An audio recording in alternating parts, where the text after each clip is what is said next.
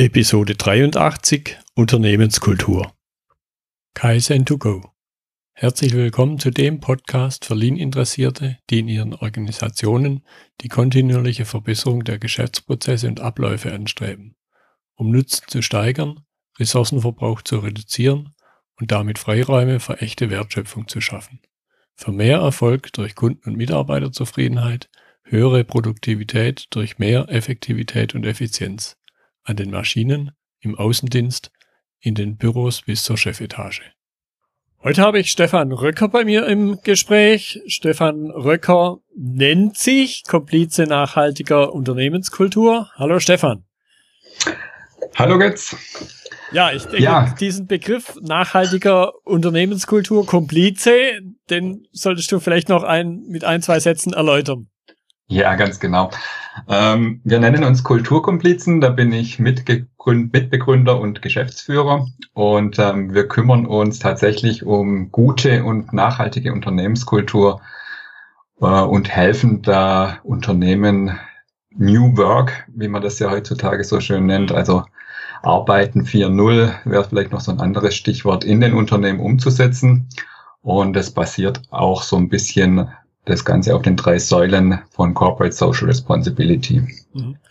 Ja, unser generelles Thema ist ja heute Unternehmenskultur. Vielleicht da zum Einstieg aus deiner Sicht, warum beschäftigen sich Menschen im betrieblichen Kontext überhaupt mit Kultur, also mit Unternehmenskultur? Weil sie eigentlich dem ganzen Thema gar nicht aus dem Weg gehen können. Denn äh, wenn man sich mal den Kulturbegriff hernimmt, ähm, Kultur entsteht ja in jeder Organisation, in, in jeglichem menschlichen Zusammenwirken, ähm, was ja ein Unternehmen eben auch darstellt. Und da beschäftigt man sich ja eigentlich zwangsläufig miteinander und damit auch eben mit der Kultur. Meistens natürlich eher unbewusst. Mhm. Ähm, aber der Begriff der Kultur, der Unternehmenskultur, der taucht dann meistens immer erst auf, wenn es äh, Kritik gibt oder wenn äh, etwas geändert werden soll. Aber im Endeffekt beschäftigt man sich ja tag tagtäglich damit. Mhm. Was würdest du sagen, was sind Elemente von Kultur, über die man also reden sollte, wenn man es bewusst macht und nicht einfach so hinnimmt, dass da was ist? Das finde ich so ein bisschen das Hauptproblem bei vielen, die sich mit Unternehmenskultur beschäftigen, dass man versucht, ähm, das in Elemente aufzuteilen und ähm, gesondert voneinander zu betrachten. Mhm. Denn eigentlich ähm, ist die Unternehmenskultur ähm, ein, ein permanenter Prozess, ähm, an dem alle Beteiligten sich ständig ähm, aktiv gestalten und handeln. Und das muss man im Gesamten betrachten, meiner Meinung nach, und kann das eigentlich nicht so in einzelne kleine Stücke unterteilen. Mhm. Weil erst wenn ich so die Zusammenhänge sehe und das gesamte Gesamtbild betrachte, dann sehe ich eigentlich erst so, ja, mit welchen Codes wird miteinander umgegangen, wie, welche Codes werden da verwendet, welche Rituale haben sich daraus entwickelt? Wie stellt sich denn die Kultur im Augenblick im Kompletten dar? Und daraus ähm, kann ich dann eigentlich auch erst so richtig erkennen, wo liegen eigentlich die Probleme. Also wirklich, wenn ich das Gesamtbild betrachte. Hm, hm, hm. Ja, kann, kann ich nachvollziehen. Also, das, dass man das nicht voneinander trennen kann, die einzelnen Teile, ist für mich nachvollziehbar. Jetzt hast du gerade auch schon das Stichwort Problem genannt. Hinter Problem steckt aus, in meiner Sicht ja irgendwas, was ich verbessern möchte. Also muss ich irgendwo auch ein Bild davon haben, wie sieht denn was Gutes aus? Was würdest du sagen, wie drückt sich eine gute Unternehmenskultur aus? Ich würde sagen, eine gute Unternehmenskultur drückt sich so aus, dass es eigentlich allen Beteiligten, also allen Mitarbeitern und Mitarbeiterinnen im Unternehmen und auch den externen Beteiligten gut damit geht, sich immer wieder täglich neu mit den Menschen im Unternehmen auseinanderzusetzen und mit den Aufgaben, die ich zu erledigen habe. Dass das nicht immer tolle Aufgaben sind, ähm, ist klar, dass man auch mal gefrustet sein kann. Mhm. Aber wenn ich wirklich ähm, mit einem guten Gefühl ähm, zur Arbeit gehen kann und abends auch wieder nach Hause gehe. Mhm. Ja. Gut, Gefühl ist natürlich jetzt ein eher qualitativer Begriff. Mhm ich habe jetzt auch mit Dingen zu tun, die manchmal gemessen werden. Deshalb dann hier die konkrete Frage. Kann man Kultur auch messen? Kann man auch sagen, ja, das ist jetzt gut und das ist besser? Weil Gefühl, hm, bin ja nicht so ganz sicher. Mhm. Ähm, ich frage mich da immer, was soll denn da gemessen werden? Ich kann das immer verstehen, natürlich, wenn ich ähm, an der Kultur was bewegen möchte, wenn ich da im Unternehmen Änderungen vorantreiben will, dann möchte ich natürlich auch sehen, dass sich was bewegt und ähm, würde am liebsten natürlich auch da irgendwie irgendwelche Messgrößen haben. Aber ich frage mich immer, was soll denn an einer Unternehmenskultur gemessen werden? Mhm. Zumal es ja auch immer nur ein, eine, eine ganz kurze Momentaufnahme, so ein Fragment ist von einem, also eine Momentaufnahme, weil die Kultur ist ja ständig in Bewegung. Also es ändert sich ständig. Mhm. Ähm, wir sind alle organische Wesen und ähm, beeinflussen uns gegenseitig. Und das ist immer nur so eine ähm, kurze Momentaufnahme und die kann sich im nächsten Moment schon wieder komplett ändern. Ähm, deswegen, ich weiß gar nicht, also mir ist noch nichts eingefallen, was ich da messen könnte, direkt an der Kultur. Wo ich vielleicht tatsächlich dann was messen kann, ist, ähm, wenn ich Maßnahmen ergriffen habe, um die Kultur zu beeinflussen und nach einer Weile dann tatsächlich einfach mal auch auf die Betriebskennzahlen gucke, mhm. ob sich da was vielleicht verbessert hat. Ja, also eine, Sollte es. Ja, also eine indirekte Aussage, so wie also in meinem persönlichen Weltbild jetzt der Zweck eines Unternehmens ja nicht Gewinn ist, sondern Gewinn ist eine Folge. Mhm. Unter Umständen auch eine Folge guter Unternehmenskultur. Weil dann auch die Kunden zufriedener sind, weil die Mitarbeiter zufriedener sind. Genau. Ähm, das aber dann ähm, ursächlich daraufhin zurückzuführen, dass ich jetzt was Bestimmtes geändert habe, ist, denke ich, schwierig. Auch da, denke ich, ist es wirklich so, dass man das, das, das Gesamtgebilde betrachten muss und ähm, dann einfach ähm, ausprobieren muss, wo kann ich, an welchen Stellschrauben kann ich drehen, um die Kultur, na, ich, ich laufe jetzt gerade in einen, in einen falschen Satz rein, weil ich der Meinung bin, was man die Kultur nicht direkt beeinflussen kann. Aber an welchen Stellschrauben kann ich drehen, um die Rahmenbedingungen zu verändern, um eben die Kultur zu beeinflussen? Und im Idealfall drückt sich das dann natürlich auch später ähm, im Ergebnis aus. Mhm. Und das, was bei den Mitarbeitern ähm, als Ergebnis rauskommt, ist natürlich schon ein, ein, ähm, ein Gefühl, ein, ein Zustand, ähm, sich besser zu fühlen. Mhm. Jetzt hast du es gerade schon gesagt, mit dem Kultur beeinflussen. Ich habe irgendwann mal in grauer Vorzeit äh, den die Wortherkunft Kultur, mhm. glaube ich, und da steht halt drin von Menschen gemacht, wenn ich mich recht ja. entsinne. Und von Menschen gemacht heißt für mich jetzt eben beeinflussbar. Sonst wäre es nicht von Menschen gemacht. Da dann aber eben nochmal ein bisschen nachgebohrt von mir, weil ich glaube, dass auch die Zuhörer das interessiert. Wie kann ich denn aber jetzt Kultur beeinflussen, positiv beeinflussen? Ich möchte sie ja besser machen, wenn ich mal davon ausgehe, ich bin nicht zufrieden, weil sonst müsste ich ja nichts ändern. Genau. Ähm, Tatsächlich kommt der Begriff ähm, aus der Richtung. Tatsächlich wurde er ähm, zuerst verwendet im Weinbau. Also der, der Begriff der Kultur ähm, wurde für das Kultivieren eines Weinbergs tatsächlich mhm. als erstes äh, verwendet. Das heißt tatsächlich, die Menschen haben ähm, die Pflanzen in der Form beeinflusst, dass sie besser den Wein ernten können, konnten, die Trauben ernten konnten und dann den Wein herstellen. Ähm, das heißt, das Ziel der Kultivierung war, ähm, einfacher an den Wein sozusagen ranzukommen. Das heißt, man hat die Rahmenbedingungen der Pflanze geändert, wie sie wachsen kann, so dass ich besser damit arbeiten kann. Und genauso sehe ich es eigentlich in der Unternehmenskultur auch dass ich sie nicht direkt beeinflussen kann. Also ich kann jetzt nicht die, die Traube, ähm, ich kann, wie, sagt man schon schön beim Gras, ich kann nicht am Grashalm ziehen, dann wächst er schneller. Ja. Ähm, sondern ich kann die Rahmenbedingungen ändern, dass diese Traube sich entwickeln kann. Und so sehe ich es, wie gesagt, in der Unternehmenskultur eigentlich auch. Ich kann Rahmenbedingungen ändern, ich kann ähm, ein, ein, ein Raum, ein Feld schaffen, in dem sich ähm, die Menschen mit der Kultur auseinandersetzen können, mit sich selbst auseinandersetzen können.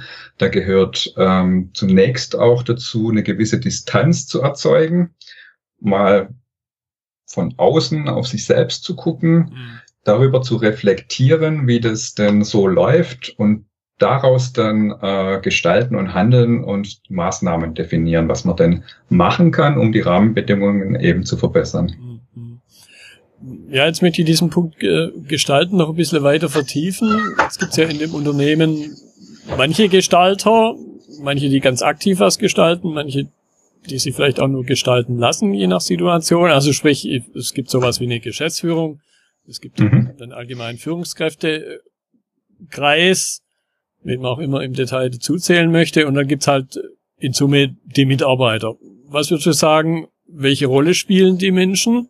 Oder die, die Personenkreise und was kann dann aber zum Schluss, und es ist ja dann immer der einzelne Mensch, der handelt, was kann der Einzelne tun, um die Kultur seiner, seiner Umwelt im Unternehmen irgendwie positiv zu beeinflussen? Also es ist schon so, dass man schwierig, äh, Schwierigkeiten hat, die Kultur im Unternehmen zu beeinflussen, wenn ähm, dagegen gearbeitet wird. Also man braucht schon ähm, zumindest den Willen, der mhm. Geschäftsführung und der Führungskräfte auch was ändern zu wollen. Sonst ähm, wird es schwierig, mhm. an den Rahmenbedingungen zu drehen. Ähm, deswegen sollte man auf jeden Fall ähm, die mit im Boot haben. Ganz alleine wird man die Unternehmenskultur oder die Rahmenbedingungen, um die Kultur ändern zu können, ähm, nicht man kann, also jeder kann es beeinflussen und das ist eigentlich auch die wichtigste Botschaft, die ich in dem Zusammenhang sehe. Ich brauche natürlich einmal den Gestaltungswillen, was zu ändern, aber ich brauche dann auch alle Mitarbeiter oder zumindest aus allen möglichen Bereichen des Unternehmens, da kommt es natürlich immer auch ein bisschen auf die Unternehmensgröße an, Menschen, ähm, die, denen ich den Raum gebe, tatsächlich auch mal offen und transparent alles offen zu legen. Ähm, die Subkulturen, die im Unternehmen existieren, auch mal auszugraben und zu gucken, wie funktionieren denn eigentlich so die Prozesse im Unternehmen? Was läuft da wie? Ähm, man muss da die, die Freiheit haben, offen miteinander zu reden. Ähm, im Idealfall auch einen externen Blick drauf zu haben, also jemand, der diesen Prozess begleitet mhm. und dann wirklich Mitarbeiter aus allen Bereichen des Unternehmens ähm, mit an den Tisch holen und ähm, zu überlegen, wo, wo, wo hängt's denn, wenn es wirklich, wenn ich was verändern will, ähm, mache ich das ja, weil ich was verbessern möchte im Normalfall. Und ähm, das heißt, es gibt irgendwo Probleme und die muss ich natürlich offenlegen. Und da brauche ich wirklich alle Mitarbeiter dazu. Und da meine ich wirklich von der Geschäftsführung bis zur Raumpflegerin, ähm, die auch ihren Teil dazu beiträgt, ähm, die Unternehmenskultur zu gestalten. Und ähm, denen muss ich einfach auch den Raum geben, und ihnen auch klar machen, das ist vielleicht sogar das Wichtigste bei dem Ganzen, dass alle ein kleines Teil oder ihren Teil dazu beitragen, die Kultur zu beeinflussen. Der wichtigste Satz ist da für meiner Meinung nach, ohne ich kein Wir. wenn ich das meinen Angestellten, Mitarbeitern mit auf den Weg gebe und ihnen eben auch den Raum lasse, das zu entwickeln, dann kann ich auch die Unternehmenskultur beeinflussen. Hm.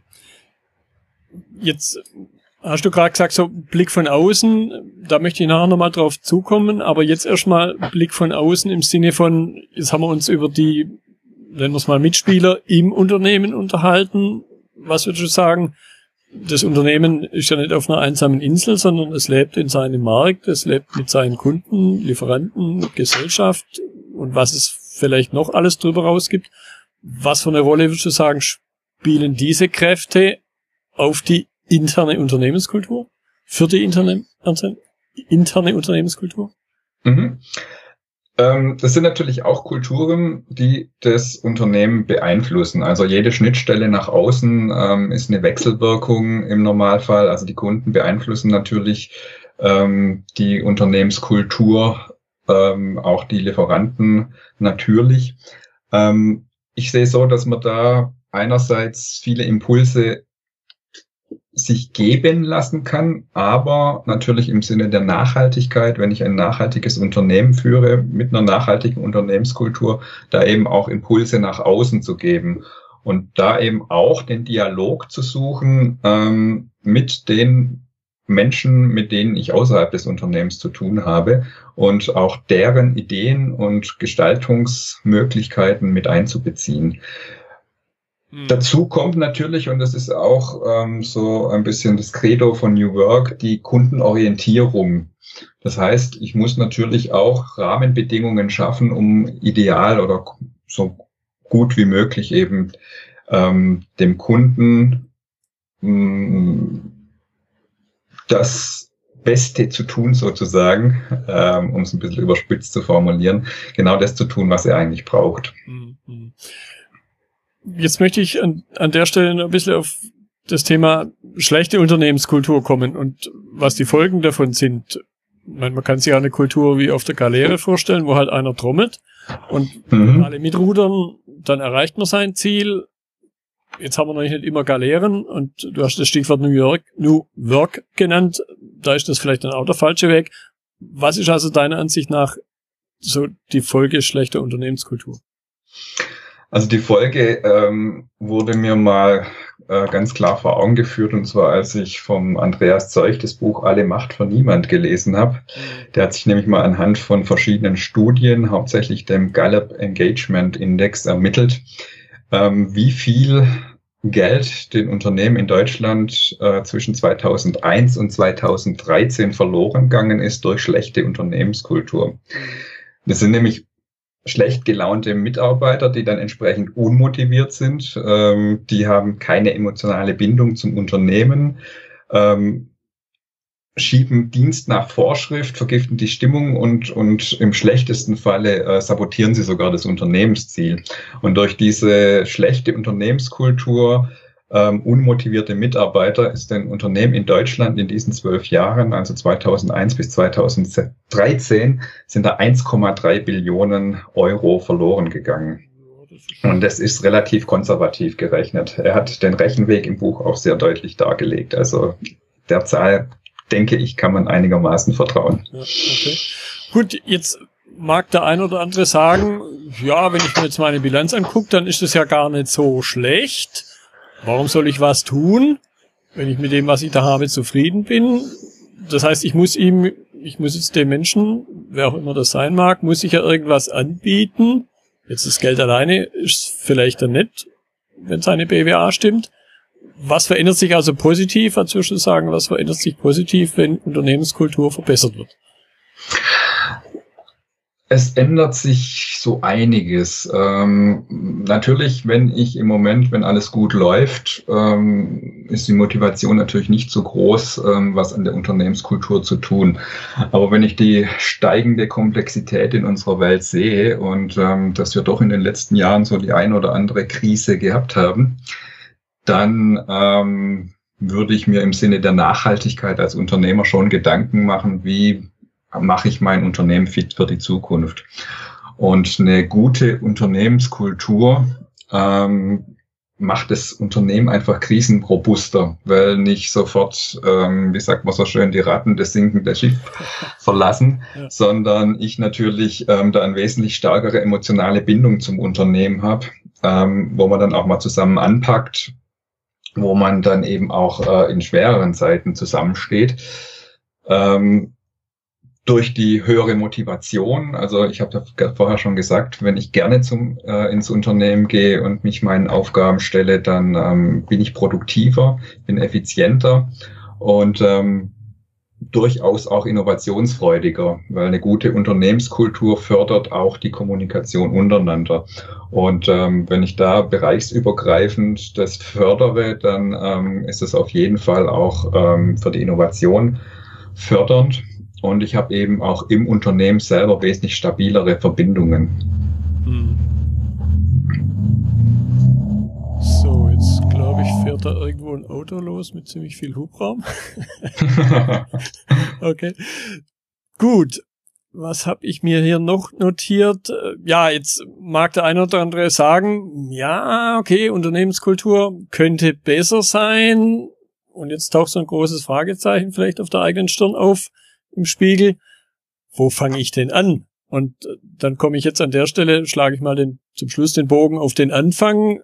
Komplizen nachhaltige Unternehmenskultur. Was kann, du hast vorhin auch gesagt, was kann jemand von außen mitbringen? wenn man sich die Frage stellt, wo fange ich denn an? Anfangen tut man bei sich selber.